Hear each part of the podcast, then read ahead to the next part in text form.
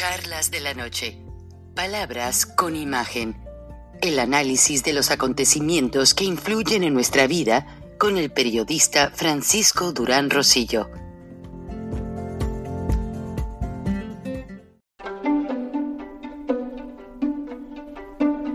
Frank Durán Rosillo eh, te saluda y los saluda a todos ustedes, su amiga María Celeste Raraz, para invitarlos a que se suscriban a mi canal de YouTube María Celeste Raraz, tal como mi nombre, donde les informo todas las semanas eh, sobre entrevistas que tienen un tema que ayuda a mejorarnos como personas y de paso son interesantes.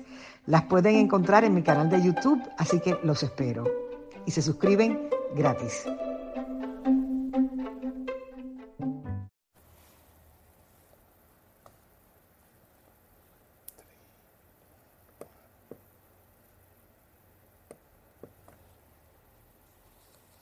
Buenas noches, bienvenidos a Charlas de la Noche, Palabras con Imagen. Hoy tenemos un gran invitado, el ingeniero José Beltrán, es un especialista, maquinista en equipo diésel, equipo pesado. Él en sus manos ha tenido la transportación de trenes que tienen muchísimos furgones, el ingeniero José Beltrán, que es un gran amigo de la casa, nos puede platicar de ciertas escenas que están pasando más a menudo, que es el saqueo de furgones de carga del ferrocarril. Buenas noches, ingeniero José Beltrán, bienvenido a esta charla de la noche, Palabras con Imagen. ¿Me escuchas? ¿Qué tal, Frank? Muy buenas tardes acá en México. Un gusto saludarte. Gracias, es un placer. El placer es mío.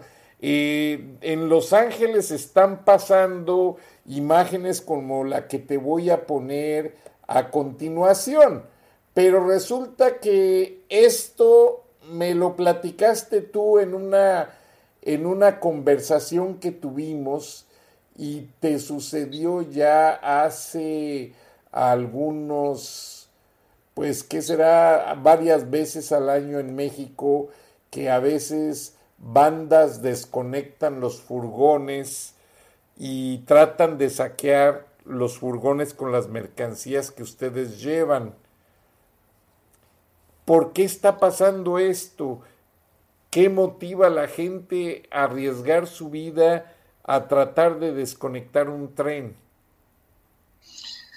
Este, Frank, pues mira, esta situación acá en México, en algunos lugares, gracias a Dios, ya terminó.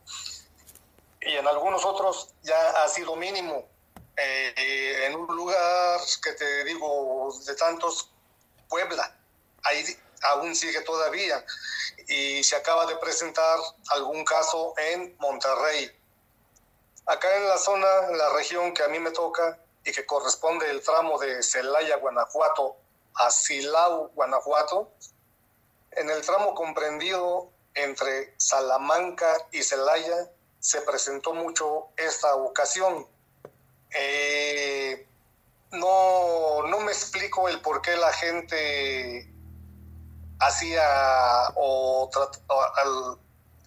cuál era su fin de cometer los robos sabiendo de que está mucho muy penado los ataques a vías generales de comunicación verdad pero para nosotros era un momento de mucho de mucho estrés porque incluso han descarrilado trenes y no se han puesto a pensar en las consecuencias que esto puede traer de pérdidas humanas, de, tripulación, pues, de, ellos mismos, de los mismos saqueadores.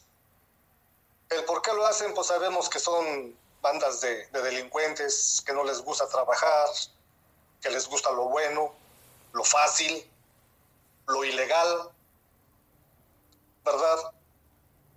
Eh, gracias a Dios poco a poco se fue mermando todo esto al apoyo de lo que son las fuerzas policíacas, como Policía Federal, Ejército, Marina, eh, Guardia Nacional, gracias a, todos ellos y, y a la este y al gran acierto que tuvieron los, pues, los jefes de las empresas, tanto de Ferromex como de Kansas City,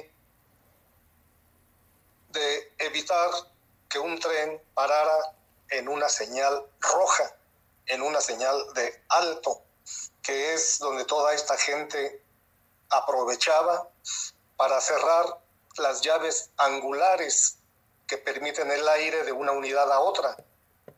Al cerrar ellos esas llaves, se aplicaban los frenos a partir de esa llave hacia atrás, hacia la parte posterior del tren, y el cual ya no era posible mover el tren.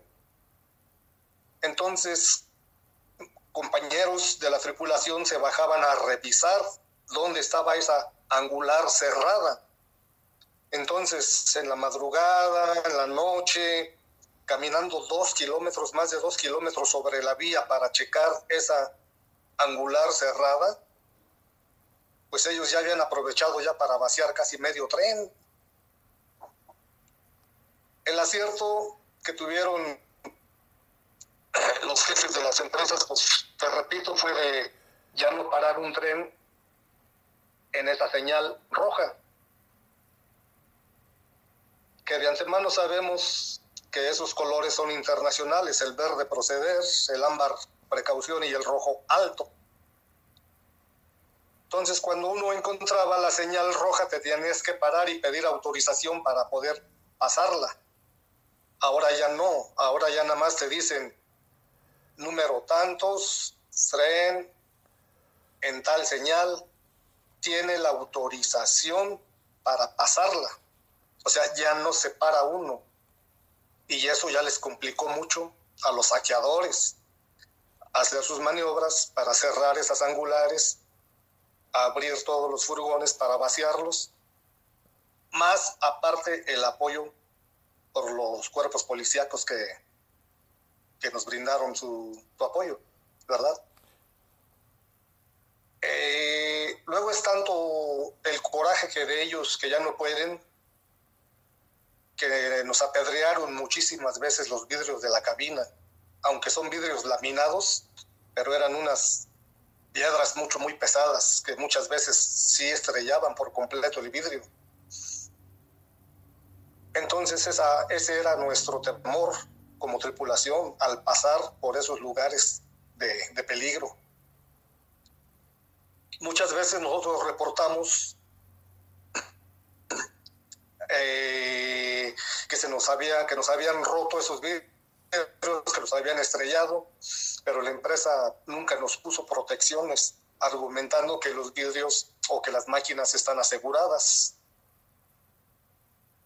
Y que alterar el equipo de trabajo, como poner protecciones, como lo hicieron con las máquinas de Ferromex, iban contra las reglas de la Asociación Americana de Ferrocarriles, que prohíbe alterar el equipo. Y que se podrían hacer acreedores a, una sanción por hacer eso. Entonces más fue nuestro temor de, de, que pudiéramos salir heridos. Y tanto fue, tanto, tanto nuestro temor que en una ocasión una, una tripulación tuvo que encerrarse en el baño de la locomotora, porque los malandros lograron penetrar a la cabina. Entonces ahí fue donde esos compañeros mejor se encerraron, se encerraron al grado de que uno de ellos se le se hizo diabético por el susto. Porque ellos ellos no van pensando si pueden ocasionar una tragedia o no. Ellos nomás van a lo suyo. Y eso es lo único que les interesa. Yo pienso que allá, en donde tú me dices también, allá en aquella parte de Estados Unidos, donde ahora están los saqueos, y me imagino que ha de ser lo mismo, lo mismo, que cierran las llaves angulares de una, para evitar el paso del, del aire precisamente para poder maniobrar los frenos. Ojalá que, que los mismos gente, de puestos de confianza de aquí de México les den esa idea a, a sus compañeros de allá, de los otros ferrocarriles, para evitar todo eso. Acá nosotros, en Silao, cuando vamos a sacar el tren con plataformas con, para dar el servicio automotriz, lo que se hace para evitar que cierren esas llaves angulares, ahora las aseguran con, con alambrón. Las aseguran con alambrón y ya no pueden hacer eso. Ya no pueden cerrarlas. O sea, ese alambrón especial ya no pueden cortarlo tan fácil. No, no, desde luego que no, porque en todo caso necesitarían traer las famosas cizallas, que son para cortar el alambrón. Y ellos, es muy raro, muy raro que traigan esa herramienta. Y si la traen, pues no, no creo que alcancen a, a quitárselo a 120, 140, 150 furgones. Exacto. Ahora, cuando, cuando ustedes lo robaban, el procedimiento era intimidarlos a ustedes y los traficantes ya sabían qué mercancía iba en cada furgón o por la apariencia ellos se dejaban ir para hacer el saqueo. Eh, ya muchas veces ya saben, ya saben cuáles son las unidades que transportan grano, las unidades que transportan mercancía, las unidades que transportan este, refacciones automotrices. Ellos ya saben Wow, qué cosas, ¿eh? Cuando me platicaste en una ocasión que te llamé para saludarte, me quedé pensando y esta tarde un amigo de Los Ángeles me dice, mira, lo que tú me comentaste que tu amigo le pasó conduciendo un, un tren, porque es una profesión, o sea, es, es, es, todo un reto conducir un tren, como dices tú, con 120 furgones. Ahora, ya no se detienen y si esta gente les pone un vehículo para tratar de parar el tren, ¿ustedes tienen la orden de seguir? Hasta ahorita, hasta la fecha, no he visto ningún caso de que se valgan de un automóvil para detenernos. Lo que ellos llegaron a hacer fue poner llantas en medio de la vía. Para que al pasar por ahí las mangueras de una unidad y la otra chocaran con esa llanta y se desacoplaran y por ahí escapara todo el aire de los depósitos principales y por ahí mismo se, se activaba los frenos en emergencia. Entonces, lo mismo, los compañeros a revisar a ver dónde estaban esas mangueras, ese corte para volver a acoplarlas y volver a, a iniciar la marcha. Pero muchas veces fue mucho, muy difícil porque amenazaban a los compañeros cuando iban a, a revisar dónde estaba ese corte de, de, mangueras. Entonces lo que hacía uno pues, era, estando parados, reportar, hacer el reporte a nuestros jefes correspondientes y ellos ya se encargaban pues demandar a la policía, a la Guardia Nacional. Pero hay lugares inaccesibles, eh, señor Beltrán, por donde ustedes pasan, por ejemplo en montañas, en lugares, allá, por allá también los atrapan o es en lugares cercanos a las zonas urbanas. Son lugares mucho, muy cercanos a las zonas urbanas, Frank. Qué cosas, eh pues me dejas realmente sorprendido. Ahora, esta acción está empezando en Los Ángeles.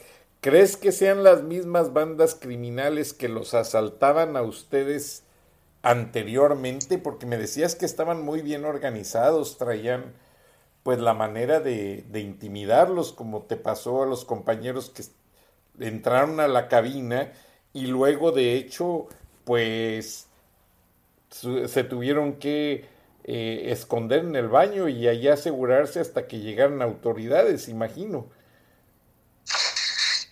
mira, si no son los mismos, cuando menos eh, puedo asegurar que se dieron cuenta, como tú dices, son vagabundos, luego muchas veces son, que les llamamos acá en México, trampas, que andan viajando en los furgones para irse a Estados Unidos. Entonces, muchos, muchos de ellos se dieron cuenta cómo se hacía esa artimaña. Y me imagino que la aprendieron y la están aplicando allá. Sí, y curiosamente en ciudades fronterizas, Los Ángeles, El Paso, McAllen. Ahora, ¿un tren de carga tiene lugares donde esconder gente? No, no, hay donde esconderse la gente. La gente lo que, lo que hacía acá, pues ahora sí que andaba toreando a las autoridades, que unos corrían para un lado, otros corrían para otro y otros corrían para otro lado, ¿verdad? Y era la única manera de que muchos lograban huir y algunos sí, o sí los lograba agarrar la policía. Pero esa era el, su, su artimaña de ellos, unos para un lado y otros para otro. Qué cosas. Ahora, señor Beltrán, cuando hay furgones vacíos, ¿Todavía les dejan las puertas abiertas o ya no las dejan? No, por lo regular acá ya no, Frank. ¿Por qué? Porque nos hicieron ver en un, en un curso que tuvimos de que en un furgón con las puertas abiertas se arroja mucha basura. Entonces, cuando van los carros a ser cargados en la industria correspondiente, tienen que barrerlos, tienen que asearlos y eso les hacía, les venía haciendo un cobro a la empresa por hacer esa unidad. Entonces dijo, o la empresa, bueno, pues yo como voy a pagar, pues mejor cierro mis puertas y, y de esa manera acabo con la gente para que ya no... Acabo con ese problema de que echen toda la basura a los furgones. Ya son muy raros los furgones que andan con las puertas abiertas. Ya la mayoría están completamente cerrados. Ahora, eh, había aquel empleo de garroteros que tenías gente arriba de los furgones haciéndole señales al maquinista para decirle si se mueve. Eh, ¿Ya no se usa eso? Ya no, Juan. Ya es por misma seguridad de los compañeros garroteros. Era pues había mucha gente, o hay mucha gente sin experiencia que pueden sufrir algún accidente, una caída, ¿verdad? Y, pudiera ser fatal. Entonces la empresa lo que quiere ahorita es la mayor seguridad que se pueda para los trabajadores. O sea, ahora, ¿qué es lo que pasa? ¿Quién suple al garrotero tradicional con esa lámpara roja y otra blanca haciendo señas en Morse, porque yo recuerdo, eh, eh, Acámbaro es un centro ferrocarrilero por excelencia de los principales de México y era una profesión, no cualquiera podía ser garrotero, mucho menos maquinista. Sí, este, mira, Frank, precisamente los mismos, los mismos compañeros son los mismos, como dices, ¿quién los suple? son ellos mismos. Lo que pasa que ahora, como te repito, para, más, para mayor seguridad se, se les provee de radiocomunicación. ¿Por qué? Porque muchas veces las señales eh, con un tren mucho muy largo y en curvas y en la noche, pues luego hay veces que no se veían, o menos en el día, pues no, no se alcanzan a ver a una distancia de, de 800, 600 metros, muchas veces no se alcanzan a ver. Entonces se facilitó, se facilitó más con el radio para tener mejor comunicación entre los compañeros de la tripulación y con otras tripulaciones de otros trenes. En efecto. ¿Cuáles eran las pérdidas? ¿A cuánto ascendían las pérdidas cuando esos criminales subían a, a saquear el tren? Pues mira, exactamente no te lo puedo decir, ¿verdad? Pero sí te puedo decir un aproximado que sí eran por muchos millones de pesos. Me imagino. Diarios, muchos diarios. ¿Por qué? Porque en una ocasión, en un programa de Javier Alatorre, se, se dijo que eran hasta 24 o 25 trenes asaltados diarios. Qué barbaridad, demasiados. Ahora, señor Beltrán, en México, pues ya mucha mercancía vuelve tradicionalmente a ser movida por tren, porque es más rápido, más económico, el tren no se detiene ya ni de noche ni de día. El tren, ya ahora que pasó a manos de empresas norteamericanas, mueve más furgones que antes, cuando era Ferrocarriles Nacionales de México. Desde luego que sí, Frank. Desde luego que sí, este, con ferrocarriles nacionales, un tren con 50, 60 unidades ya era un tren mucho, muy grande. Viene siendo un kilómetro aproximadamente de 60 unidades. Ahora hay trenes que te manejan hasta 3, 4 kilómetros de longitud. Ay, ¿cuántos furgones son? Pues ahora sí que dependiendo también de la longitud del furgón, porque las plataformas automotrices pues vienen siendo aproximadamente de, de 30 metros cada una. Entonces, si tú pones 80, 80 plataformas, pues vienen siendo alrededor de 2.400 metros, de 80. ¿Y cuánto equivale en vehículos? ¿Cuántos vehículos mueven ustedes a la frontera de Estados Unidos? Mira, Fran, este, por, nomás te lo puedo decir por plataforma, vienen siendo unos con capacidad para 12 autos y otros para 18. Wow. Entonces, de esos 18, de esos 18 automóviles por cada plataforma, pues hay ocasiones en que traemos manejando las 70 plataformas. Ya no te oí. A ver, ahí cómo me Ah, escuchas sí, ahí. ahí te escucho. Ahora, seten- 70 plataformas. ¿Y cuántas plataformas como máximo has llegado a tener? Nosotros eso, es- eso es lo casi por lo regular hemos eh, hemos traído luego hasta 80 que vienen siendo pues casi los más de los sí, casi los 2400 metros porque a nosotros eso es lo que nos permite Ferromex en el derecho de paso. Una no manejar longitud de más de 2600 metros. Entonces, pues, a- eh, que nunca, nunca hemos llegado a esa longitud.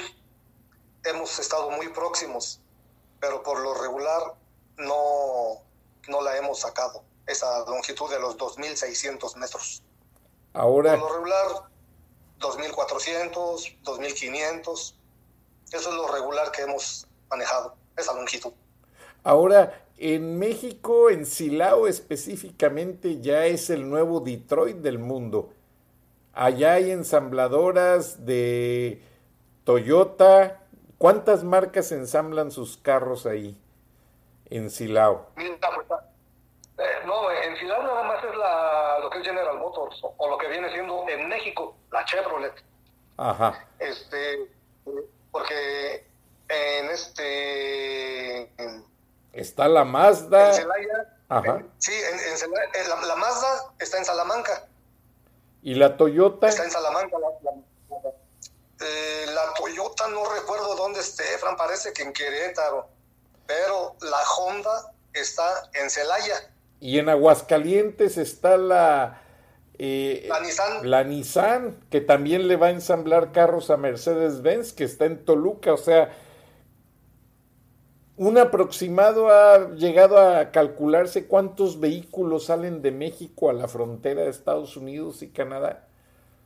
No tengo idea, Frank. No. Pero No. básicamente ocupan todos los trenes, tengo entendido.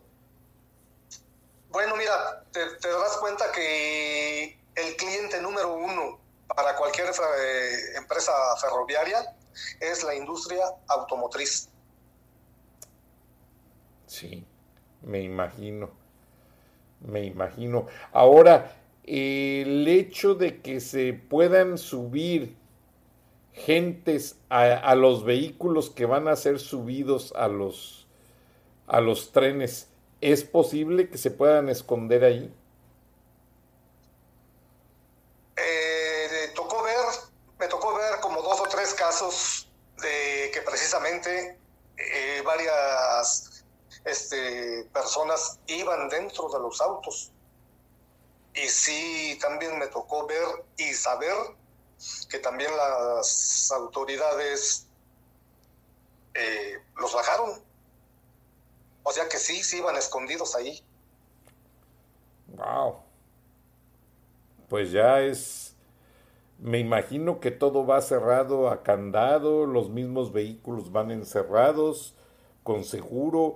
O sea, no es tan fácil que se meta un polizonte en un, en un tren que lleva vehículos. No, no, no, no, es fácil. Lo que pasa que muchas veces los guardias de seguridad, gente que no está armada, que trabajan para la empresa, ellos ubicaban en qué unidad iban esas personas. Entonces, en, en una parada que hacíamos,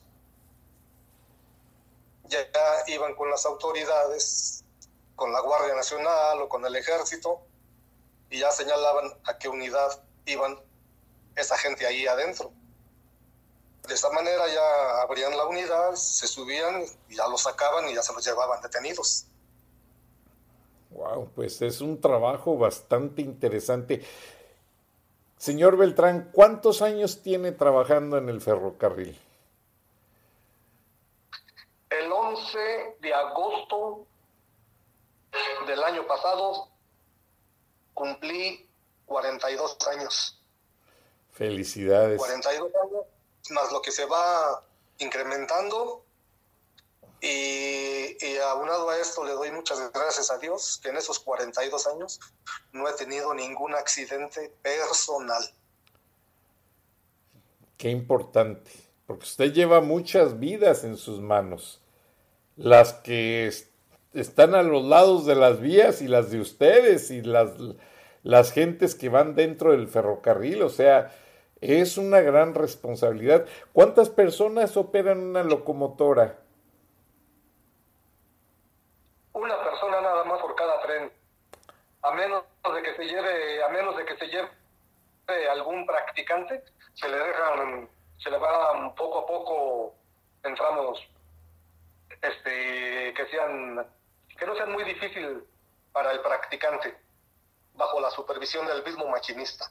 Pero cuando no se lleva practicante, pues nada más es el, el puro maquinista, es el que va operando la máquina, es el único autorizado. Ahora tengo entendido que ya las máquinas ya llevan por dentro cámaras de seguridad, o sea, ustedes ya están siendo vistos para en caso de cualquier situación, la empresa sabe de inmediato eh, de qué manera los pueden ayudar. Desde luego que sí, ya todas las máquinas por lo regular ya traen su cámara interior y aparte traen una cámara exterior que va grabando lo que es pues, todo el exterior, más aparte lo que es el interior de la cabina. Ya, ya estamos muy, muy bien vigilados ahí para cualquier cosa también de que se necesite apoyo por parte de, de nuestros jefes supervisores. ¿verdad? Porque eh, ha habido muchas, muchos detallitos que hacen pues, algunos compañeros a otros, ¿verdad? Este, pues, bromas pesadas, que les esconden esto, que les roban aquello. Entonces ya por medio de las cámaras se aclara todo. hace, sí, hace uno el reporte y ya allá arriba ya se dan cuenta revisan las cámaras, ah, canijo, pues bien, aquí está fulano de tal, acá está fulano, él fue el que te escondió esto, te robó aquello, te hizo esto, o lo otro, cualquier cosa. Ahora, cuando, cuando los miembros del magisterio detienen un tren, ustedes eh, no llevan órdenes de decir, bueno, no se para y no se para, un tren es pesadísimo, no hay quien lo pueda parar. Bueno, este, y, de antemano sabemos que, que, un tren para que no se pare, pues ahora sí que necesita, por decirlo, ser un tren especial, un especial, y aún así todavía tienen que hacer sus, sus paradas.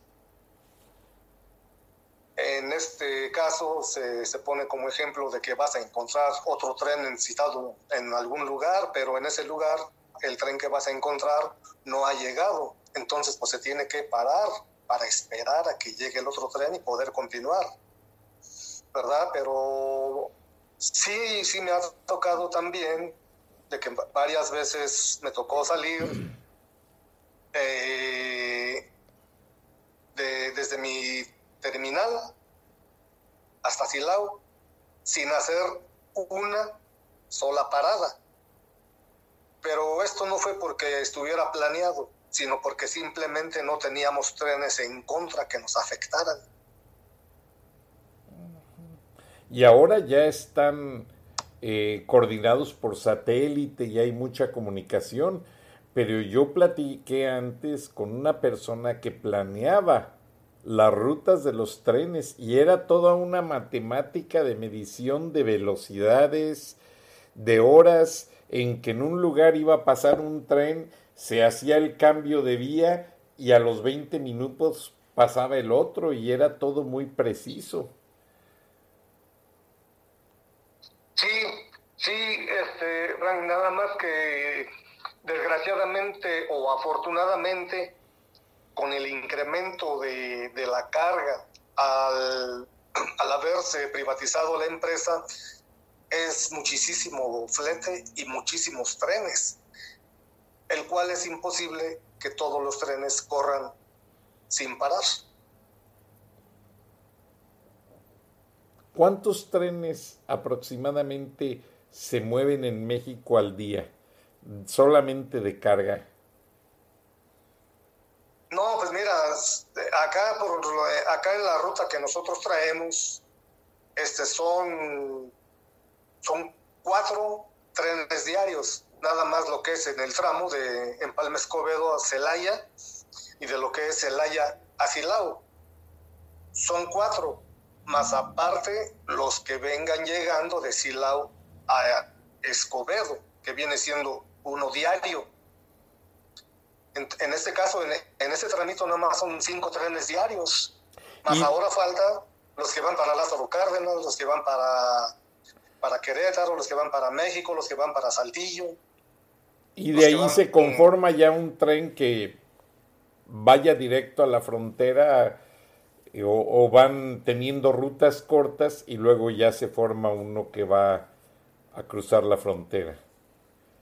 Este, mira, frente nosotros sabemos de Silao, ese ya tiene su, ya nos llaman con su destino, que es desde su origen, que es Silao, y su destino que es UP, el Silao UP. Estos ya nosotros ya salimos ya directos ya desde Silao hasta Escobedo.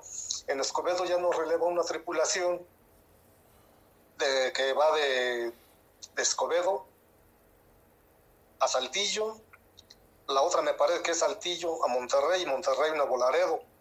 Pero sí, son trenes que ya van directos.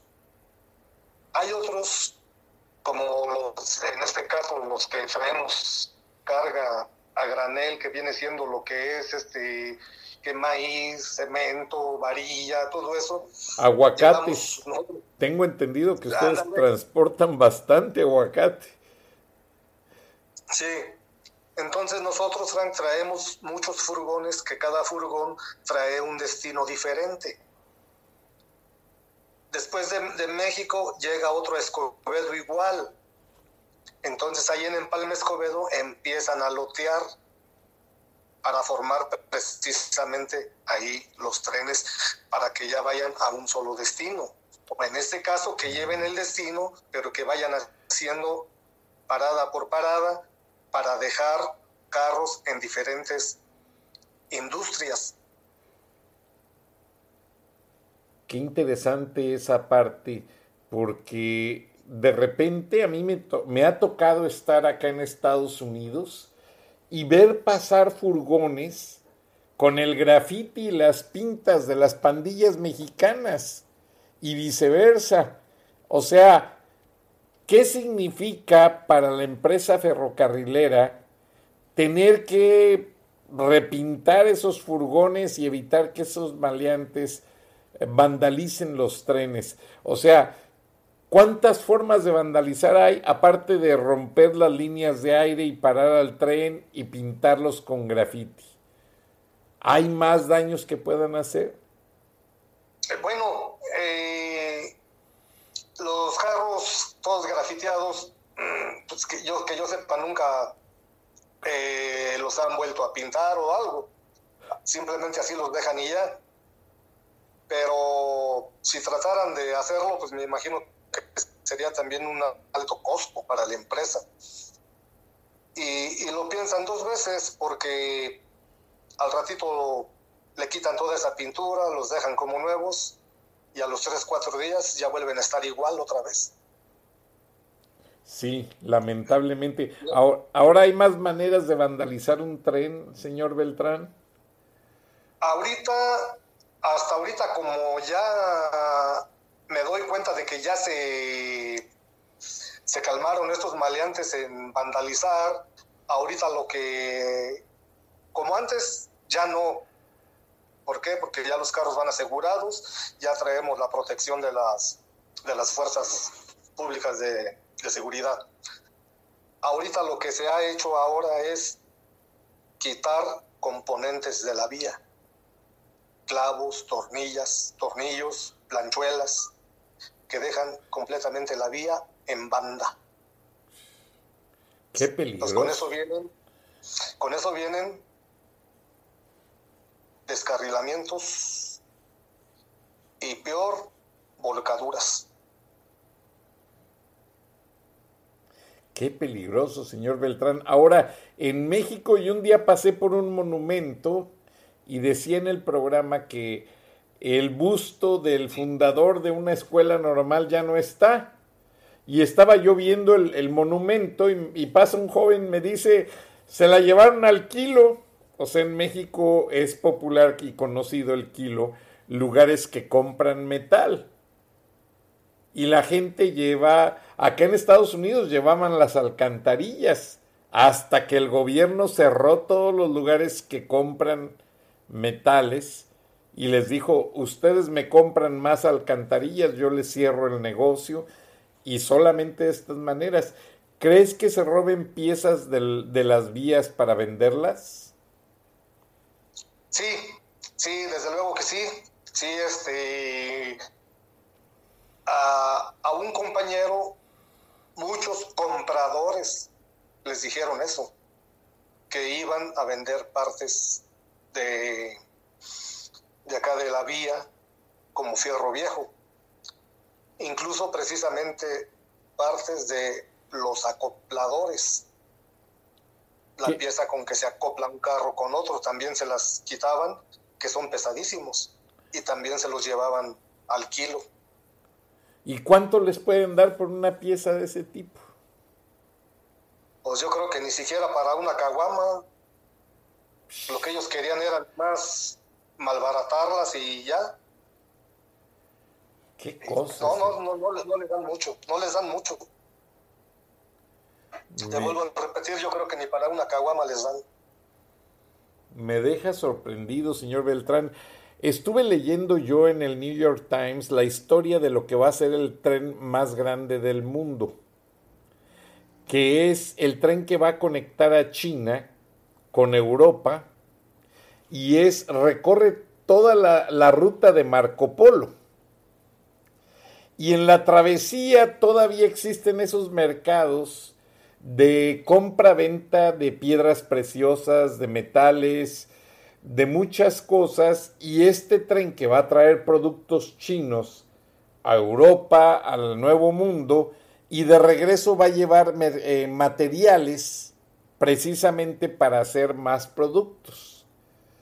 Pero al ver eso de que hay tanto mercado subterráneo que le llaman mercado informal, las mismas autoridades chinas que están construyendo el tren en muchos países están pidiendo a los países que no permitan el mercado ilegal de esas mercancías porque eso viene a traer muchos problemas para la misma carga en cuestión de asaltos, saqueos, etcétera, que es el tema principal de este programa.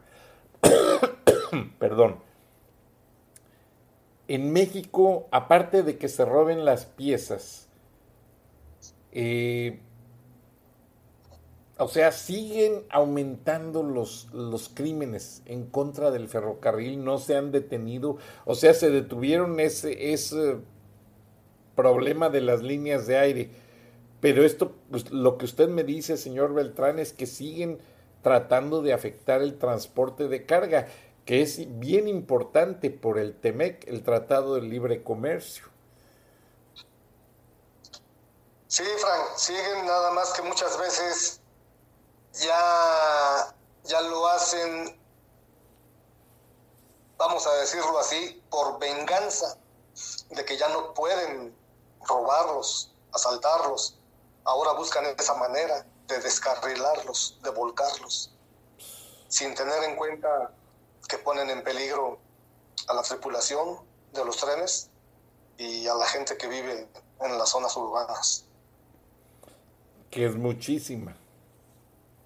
Sí, muchísima. Pues qué lástima, señor Beltrán. ¿Alguna experiencia que quiera agregar, algo que haya grabado sus memorias como maquinista del ferrocarril, algo que no se le olvide jamás y que diga, esto se lo quiero platicar a mis nietos? Pues ahora sí que, eh, como lo has dicho,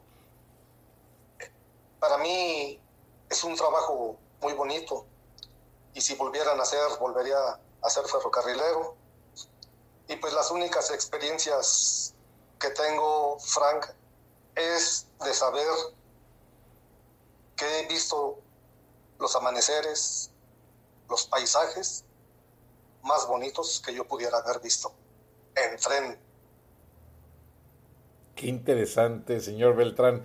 Para la audiencia que no nos conoce, José Beltrán eh, lo conozco, es un hermano para mí de la infancia.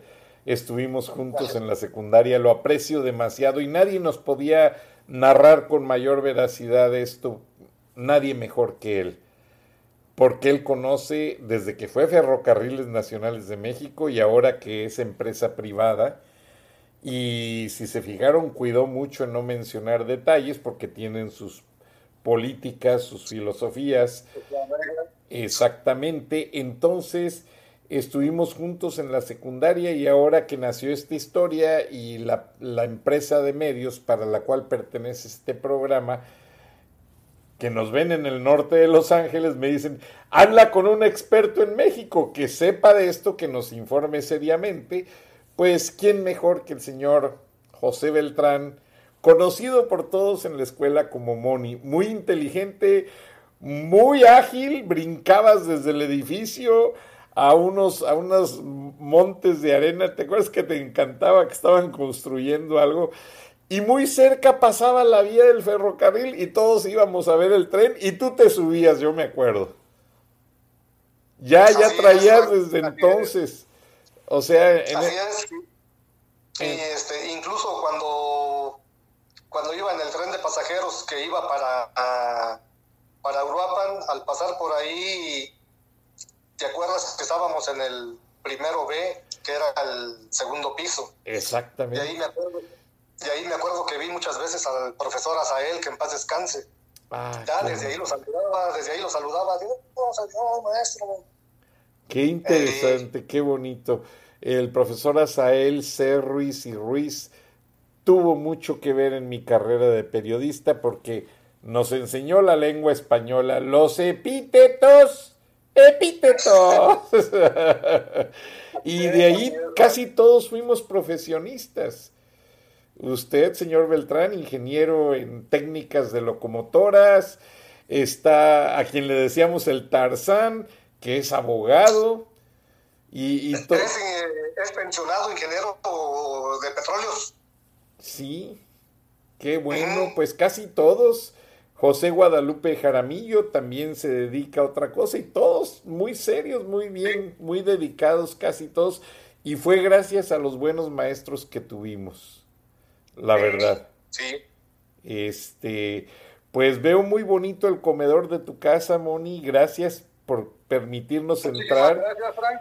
El tiempo, el tiempo nos apremia. Un saludo, tenemos mucha audiencia de México, de Guanajuato, que nos ve por todo Estados Unidos. Estamos en, vivo en nueve estaciones del grupo de Radio Paisano. Y aparte, pues el programa se queda en las plataformas de audio como Spotify, Stitcher, Spreaker Radio, iHeartRadio y estamos en YouTube, donde les vas a poder mandar la liga a tus amigos para que nos vean. Claro que sí, Fran, muchísimas gracias y me da un gusto y me siento muy honrado de esta entrevista que me haces. No, pues nadie mejor que el señor José Beltrán. Sé que tienes que ir a recoger tu carro al servicio y pues yo tengo que pasar el programa para la edición y salimos al, en unas horas en este momento son en México las 6 de la tarde y salimos a las 8 de la noche, tiempo del Pacífico de los Estados Unidos.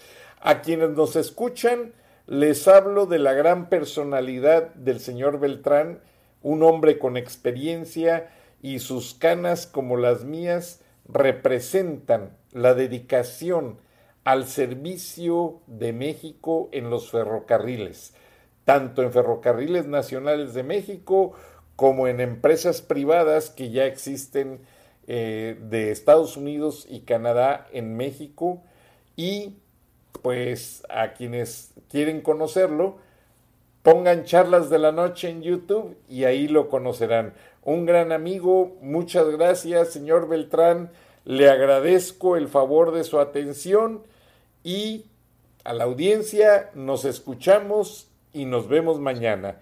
Muchas gracias por su tiempo. Gracias, señor Beltrán. muchas gracias a ti, Fran, y a ti y a todos tus compañeros de trabajo. Y le pido a Dios que nos conceda el favor de volver a saludarnos personalmente. Primeramente, Dios, ojalá y nos deje. Tengo muchas ganas de verte. Un abrazote, Fran, Fran, y ya para terminar, solamente te digo, el día 22 de este es mi último día de trabajar. Te jubilas. Pero voy, a, pero voy a renunciar hasta el día último. Ah, qué bueno. Bueno, pues te hacen falta unas buenas vacaciones.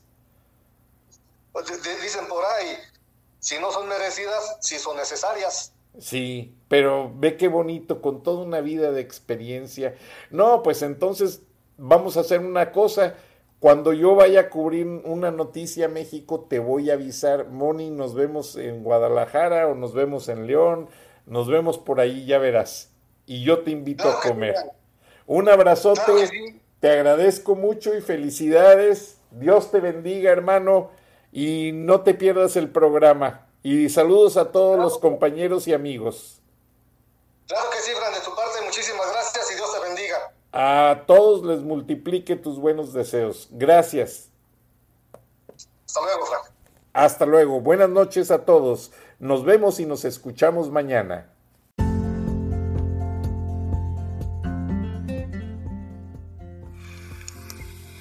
Escuchaste el análisis de la noticia, transparente como el agua, con el periodista Francisco Durán Rosillo